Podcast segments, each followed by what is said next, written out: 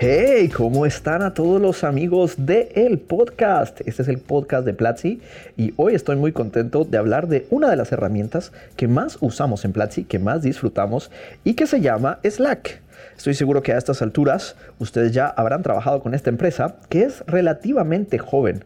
Realmente Slack empieza a tomar fuerza en el año 2014, empieza tímidamente en el 2012 como parte de un proyecto de el fundador y hoy es una de las herramientas más importantes en muchas startups que conozco, en empresas grandes y también en muchísimas comunidades de desarrollo, muchísimas eh, comunicaciones que pasan en el mundo de cripto y en general una herramienta muy amigable para trabajar.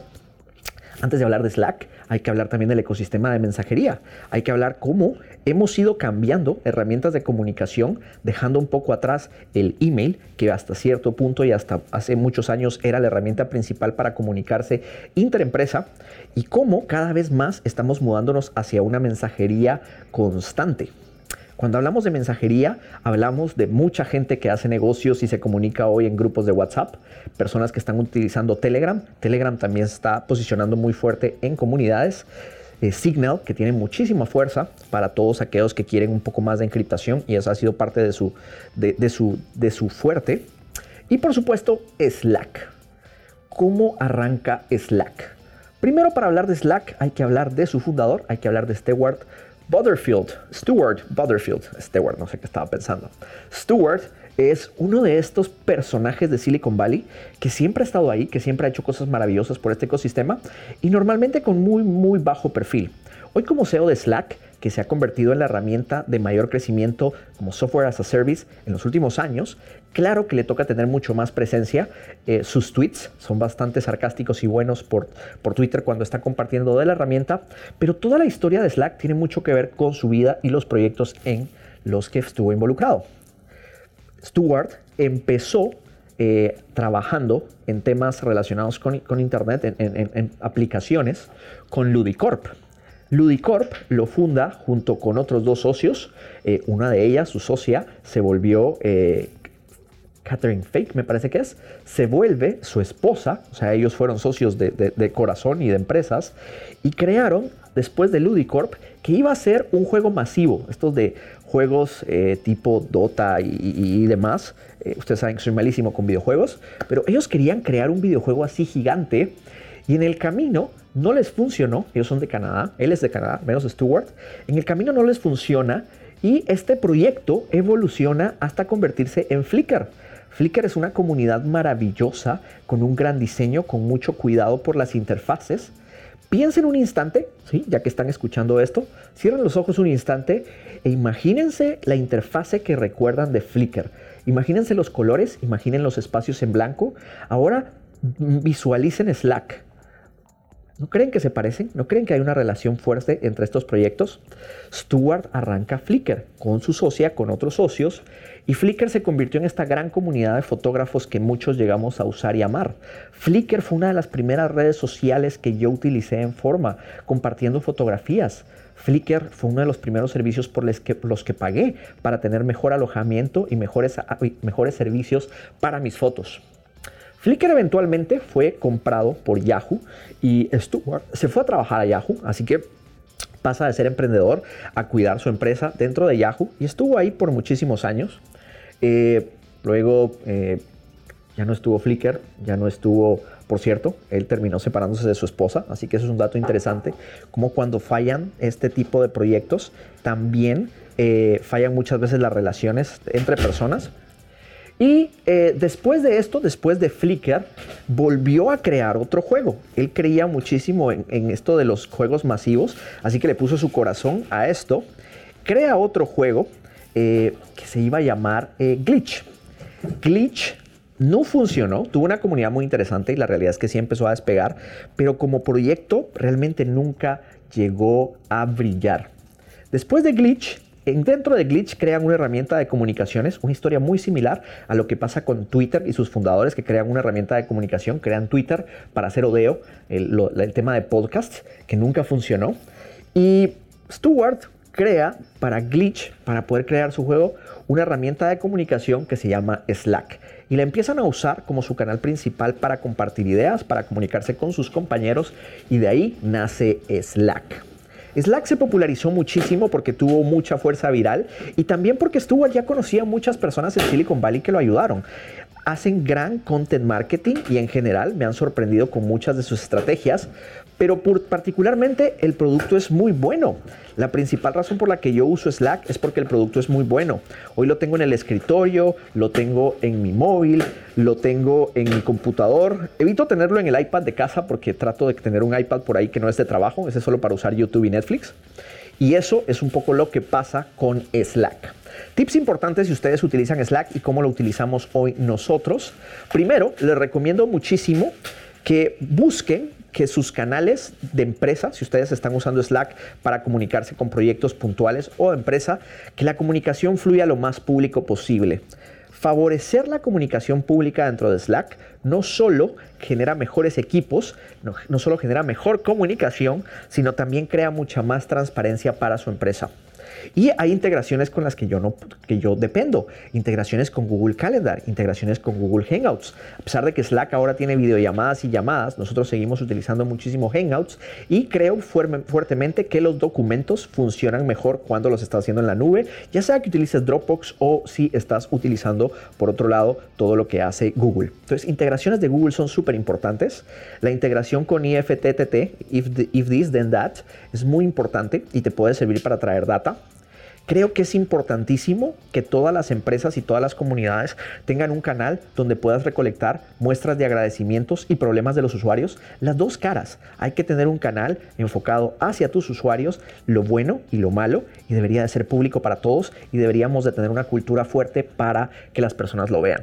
En Platzi tenemos un canal súper importante que es donde vemos peticiones de usuarios, bugs y cosas por el estilo, y es algo que toda la empresa tiene que ver. Cuando alguien no está ahí, lo vemos feo. Es como, no te interesa qué están diciendo los usuarios. Eso está muy mal. Así que lo, lo, obligamos a regresar. También hay que tener espacios para ventilar ideas, para compartir lecturas, para compartir discusiones que están pasando en Internet.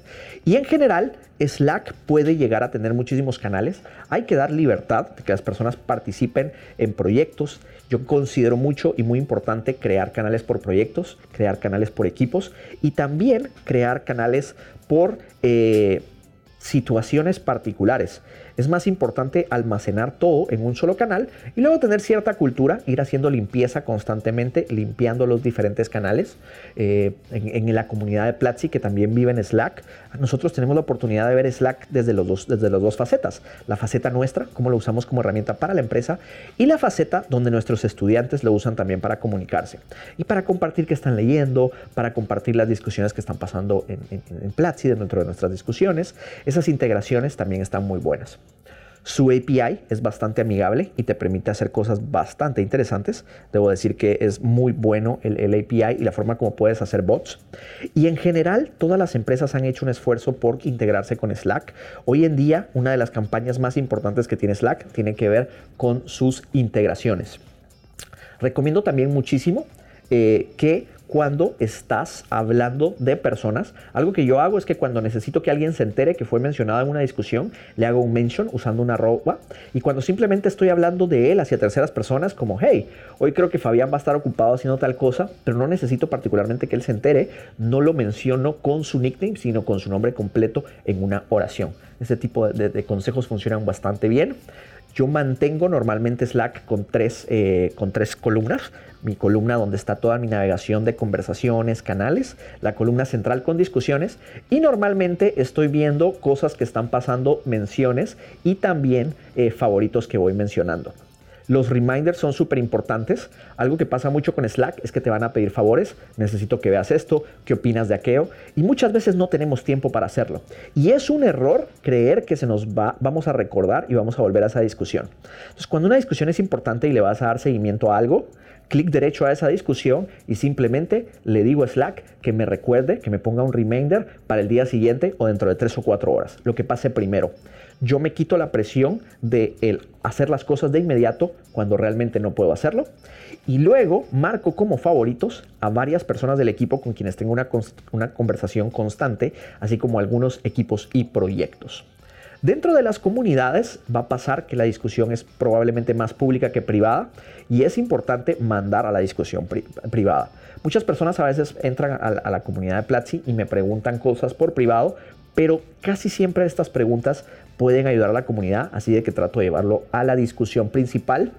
Eh, yo suelo cambiar el nombre de la del canal inicial de, de, Platzi, en lugar de que sea un canal general, me gusta poner el nombre de la empresa y personalizar mucho con los colores, porque creo que es importante que aunque estés utilizando una herramienta de terceros, tenga la identidad y los colores de tu empresa, en el caso nuestro, nuestro querido verde de Platzi.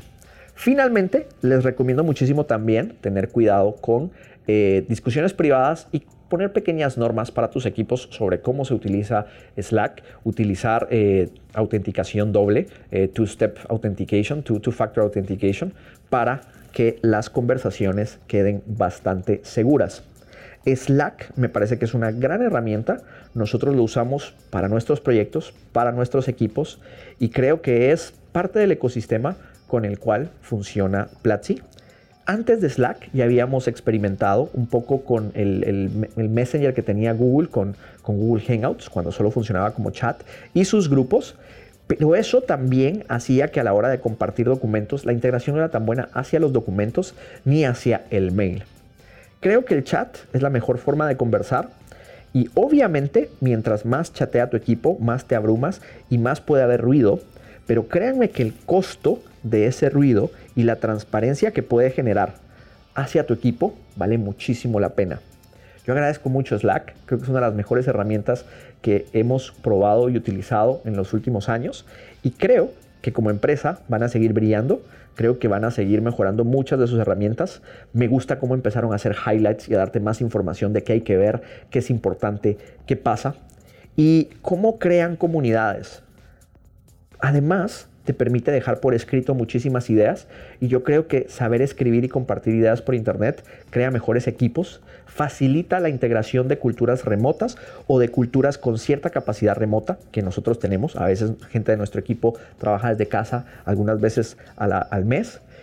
Y finalmente, considero que como empresa son un gran ejemplo de perseverancia. Stuart ha estado mucho tiempo y muchos años en esto y la realidad es que son el tipo de historias, el tipo de emprendedores que merecen por la perseverancia triunfar. Estoy seguro que algún día, eh, si Slack sigue creciendo, él va a volver otra vez a hacer otro, otro juego masivo, es como su rollo, o, capaz que ya es Slack su juego masivo, su juego brillante que hay.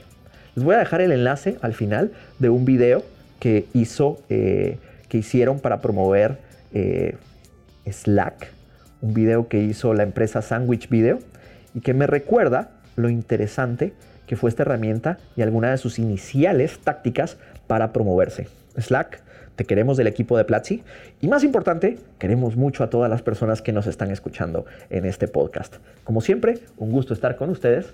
Gracias por escucharnos y me encantaría que me manden por Twitter, arroba Sevander con B todas sus sugerencias sobre cómo podemos hacer este podcast mejor. Hasta la próxima, espero que lo disfruten y mándenme ideas de qué otras herramientas quieren que les hable, de qué otras historias quieren escuchar. Hasta la próxima. Usar las herramientas adecuadas y con destreza son componentes fundamentales de un profesional. ¿Quieres saber qué otras herramientas utilizamos en Platzi y cómo lo hacemos? Visita nuestro canal de YouTube y aprende cómo usamos Segment para controlar integraciones o Front para asegurarnos del éxito de nuestros estudiantes. Visite nuestro canal en youtube.com diagonal Platzi.